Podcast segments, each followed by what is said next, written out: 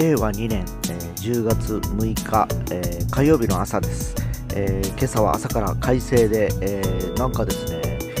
少しですね、え、あったかいんです。で昨日確か僕あのオープニングでですね、え衣替えをしたいなとかいうふうに、え言っておりましてですね。寝る前に、えやはり長袖、え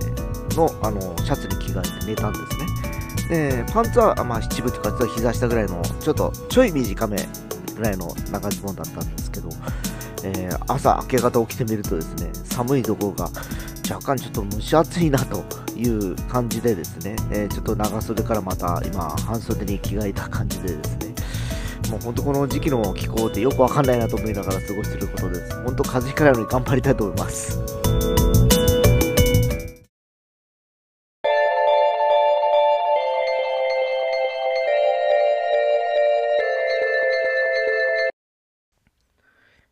去年ですね、今頃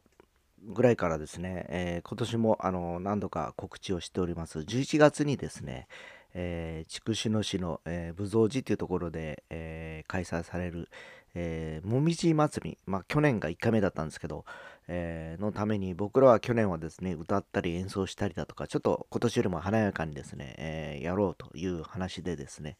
えー、練習をしてた時期だったです。えー、ふとですね、去年のあのカレンダーを見ながらちょっと思い出したんですけど、ちょうど今自分ですね、えー、何ですか、えー、昨年 NHK の番組で、えー、AI で美空ひばりを蘇らせようという企画があってですね、えー、たまたまちょっと僕もちょっと目にすることがあって、その番組を見て、かなりあの、えー、その内容にですね、引き込まれましてですね、えー、そのテレビを見るたびに、えー、ちょっと涙をが出るようなですね、すごく感動的な、え、ドラマでですね、え、要はですね、え、どういうことか、どういう企画内容だったかというと、えまあ、あの、令和の時代にですね、昭和を駆け抜けた、え歌姫、え美空ひばり。さんの声を、肉声をですね、いろんなあの AI の技術で拾い、拾ってですね、えー、それをこうつなぎ合わせてですね新曲を作ってリリースをしようという、あの、企画だったんですね。でずっとそれに、あの、いろんなスタッフが携わっていくんですけど、えまああの美空ひばりさんの有名なあのヒット曲「え川の流れのように」と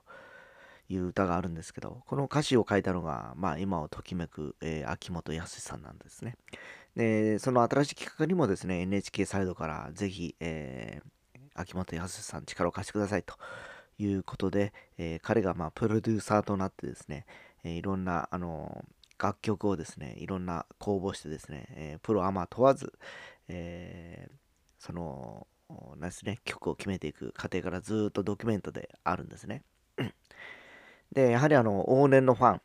昔からあの、ひばりちゃん、ひばりちゃんって言ってる、まあ、今の7、80代の、えー、ファンの方もですね、えー、都度ですね、その、声を聞かされてですね、いや、これは違う、ちょっとあのひばりさんじゃないとかですね、いう感じで、ああでもない、こうでもで、やりながらですね、えー、番組は進んでいくんですね。で、まあ、まず声の、まずその、そあの、いろいろこう、作り込みの部分ですね、っていうのがあってですね、えー、今度はその彼女をあの要するにあの映像として、えー、要はそのリリースする前にファンを呼んでですね、えー、コンサートをやりたいと、その1曲のためにということで、え、ではコンサートとなると、まあ実際その時の衣装だとか、え、いうのも考えないといけないなということで、え、まあ美空ひばりさんと似たような体型の女性をモデルんですね。えー、当時からずっと彼女、美空ひばりさんのああの要するに衣装を担当してた森花江さんが、えー、呼ばれまして、えー、それをまた担当することになります。で、やはり映像として出るということでなると、え、そこに今度、あの彼女、あまあ、美空ひばりさん独特の動きとか振りとかがあると思うんですけど、もう昔の映像しかないということでですね、え、まあ、あの彼女、まあ、あの美空ひばりさんを崇拝していた、えー、まあ、現役の演歌歌手の天童よしみさんが呼ばれましてですね、えー、子役の頃からずっと美空ひばりさんを追いかけてきてて、もうほぼ大体その動きだとか仕草だとか、もう大体完コピだということでですね、彼女のこの、この動きを取るためにセンサーを全身につけてですね、えーえー、その動き、えー、映像になった時の動きの、え素材を取っていくわけなんですね。でまあさっき言ったように声の部分の作り込みと、え要はそれにビジュアルとして今度あのアウトプットする時のですね衣装の担当。で今度は動画として動かせる時のその動きの担当ということで、えー、その次に今度あの CG なんですね、えー、彼女のその表情をこういろんなことが取り寄せたいろいろこうそれ集めましてですね、えー、作り込んでいくわけなんですけど、えこれがまた何て言いますかねえー、まあ完成されたやつはもうすでにあの YouTube でもう去年のネタなんで上がってると思うんですけど賛否両論です。あの実際うちのあの両親に言わせるとちょっと気持ちが悪いと。やっぱなんかあの漫画っていうかなんかロボット的な感じがするっていう感じがします、えー、確かに僕も、えー、そんな感じはしてます、えもう少し自然にできたんではないかなっていう気がするのでですねなんかこう無理やり若作りをしたようなあの表情な感じになってる気がするんで、そこだけがちょっと若干消せなかったですね、その中です。うんっていう感じだったんですけど。ただその声に関してはですね、えー、AI、まあプログラミングしていくんですけど、えー、もう皆さんご存知かと思うんですけど、えー、ボーカロイドというあの今ね、えパソコン用のソフトがあってですね、えそれを開発してるのがヤマハなんですね。あの楽器の有名なヤマハなんですけど、でそこの音声創生チームっていうのがいてですねそこのあのスタッフの精鋭たちが集まってずっともう、その美空ひばりさんの話してる声歌ってる声笑ってる声とかいろんな声をそ、まあ、揃えてですね、えー、それを集めてですね、えー、音を作っていくんですね声をして。何度かあの他の歌を歌わせてみるんですけどうんやっぱりみんなクエスチョンでちょっと違う、いや、これ違う、機械っぽいな、だとかいうことでずっと試行錯誤していきながらですね、どうしてもあの歌ってる素材の声がメインでですね、えー、やっぱ彼女は歌手だからですね、まあ歌声しか基本的にはもう素材としては残ってないんですけど、最後の切り札で、えー、息子さんの加藤和也さんがですね、えー、僕が小さい頃あのおふくろが遠征に行ってた時に、えー、寂しくならないようにということで、えー、いつも朗読用のカセットテープをあの聞かせてくあ残しておいてくれたと。でこの素材がありますということで、えそのテープの音源が最後は決め手になるんですね。やっぱりこう歌声だけでない素の美空ひばりさんの声がそこに入ってくるんですよ。でそれを AI にまた、え読み込ましてですね、え作り込んでいくと、えようやくですね僕もですねあこれは彼女だというふうな感じに確信に近くなっていきながらですね、えー、であのそれが番組としてですね曲が出来上がっていくわけですね。で出来上がった曲もですね、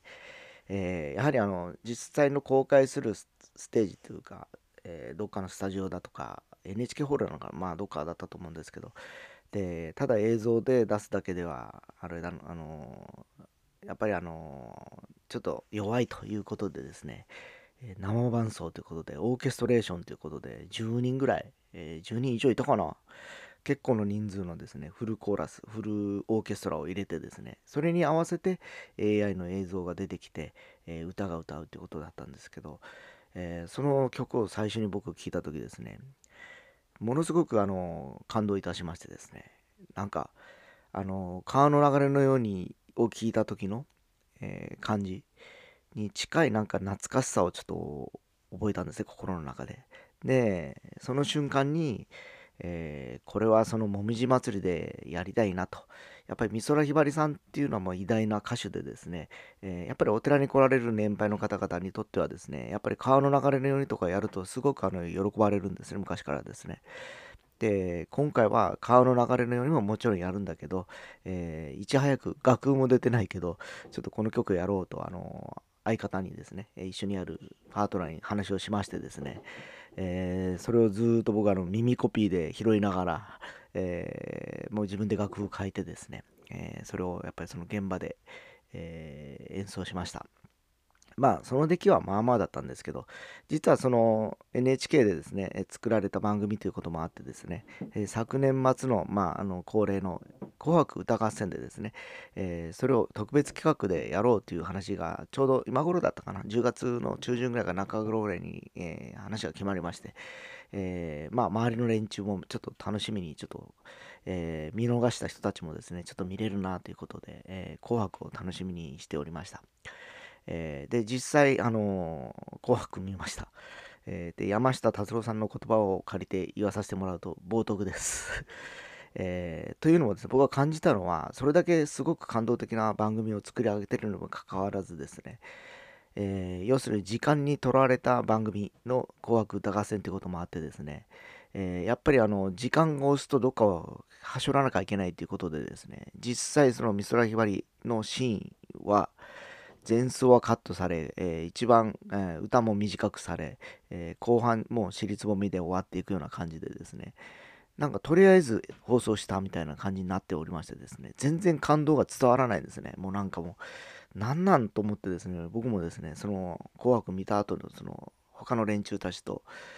ちょっと残念やったねっていう話をしたんですけど、やっぱり見た連中みんなですけど、えー、本当何やったんやろっていう、もうがっかり感で仕方がなかったと。いう感じでした。で、逆にもう今年なんかはほらもう観客も入らないですしね、えー、まあ、あのー、そういう企画を尺を15ぐらいとってやってもらいたいなと思うぐらいのちょっと気がしてます。今までの、あの、要はあの、昭和時代、平成時代で令和時代っていう風に来てるわけですよね。で僕がもし NHK でそういうあの企画担当の人間だったらですね、えー、その時代時代を彩った歌姫たちをこう取り上げていきながらですね、えー、その一コマで例えば美空ひばりさんということで昨年こういう企画をやりましたということでそのドキュメントだけで尺20分まあ30分撮ってもいいのかなと、えー、もう皆さん今回は家でしか見ないんでですね紅白歌合戦はですね。えー、そういう感じでもう一回ちょっとあの後味がよくしてほしいなと。もう僕はやっぱり音楽をする、え、愛してる人間としてはですね非常にそのやはりあの崇拝する美空ひばりさんもうやっぱりもう本当えー、もうなんかそれで終わってほしくないと去年のあの番組の終わり方で終わってほしくないなという気がするんでですね NHK さんぜひですねちょっとあの彼女のためにもあのファンのためにもそして僕のためにもですね、きちっと、えー、これがあの歌、美空ひばりさんなんだよっていうことを、えー、再認識させてくれるような、え、番組をもう一度作ってほしいなと思っております。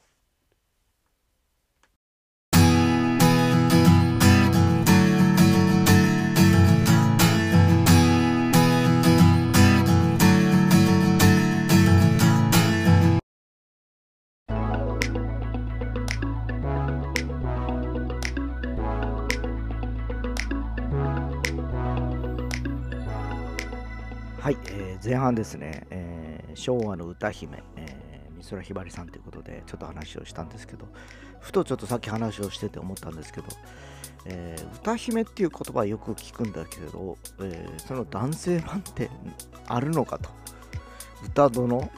歌をなんだろうと思ってですねちょっと考えてたんですけどなかなかそのないんですね。その言葉にこうマッチするようなあの響きのいい言い方っていうのがですね、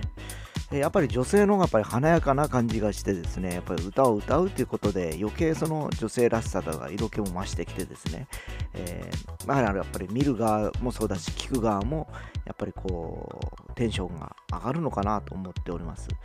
で確かに昔からアイドルと言われるとですね女性のやっぱイメージが強くてですね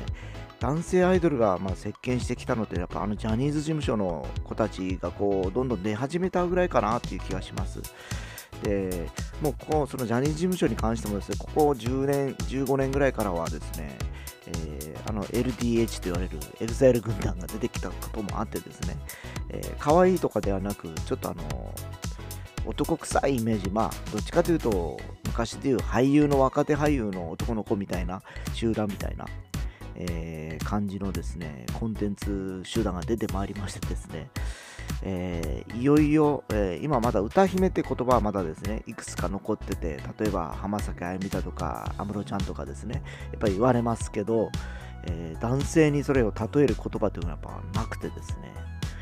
えどうどうしたもんかなと思ってます。まあやっぱりあの歌が上手い男性ってやっぱりいっぱいいましてですね、えー、昔、朝やんでですね、やっぱりこう、なんですか、えー、モーニング娘。だとか、えー、いろんなアイドルを深、え要するに発掘するような番組の構成を当てた頃ですね、え一旦終了して次、男性ボーカルオーディションというのが始まってですね、えそこから生まれたのが、えケミストリーという2人組だったんですけど、えー、その中でやっぱ最後に、えー、最終選考で落ちる2人は実は今 EXILE の中にいるわけですね。しかも1人は皆さんもう誰もが知っているあの EXILE 淳なんですね、えー、当時僕も聞いてて絶対うまいやんと思ってもう本当こうつけたかったんですけどやっぱビジュアル面で、えどうしてもやっぱりあの道珍と川端さん川端君が選ばれた感じだったんですけど、え、歌自体は僕は淳のがやっぱ良かったなと思ってて結果的には今ではもう彼の方がよくビジュアル的にも、えー、音楽的にもよく見る存在になってますんでですね、えー、やっぱり音楽って奥が深いなという気がしております。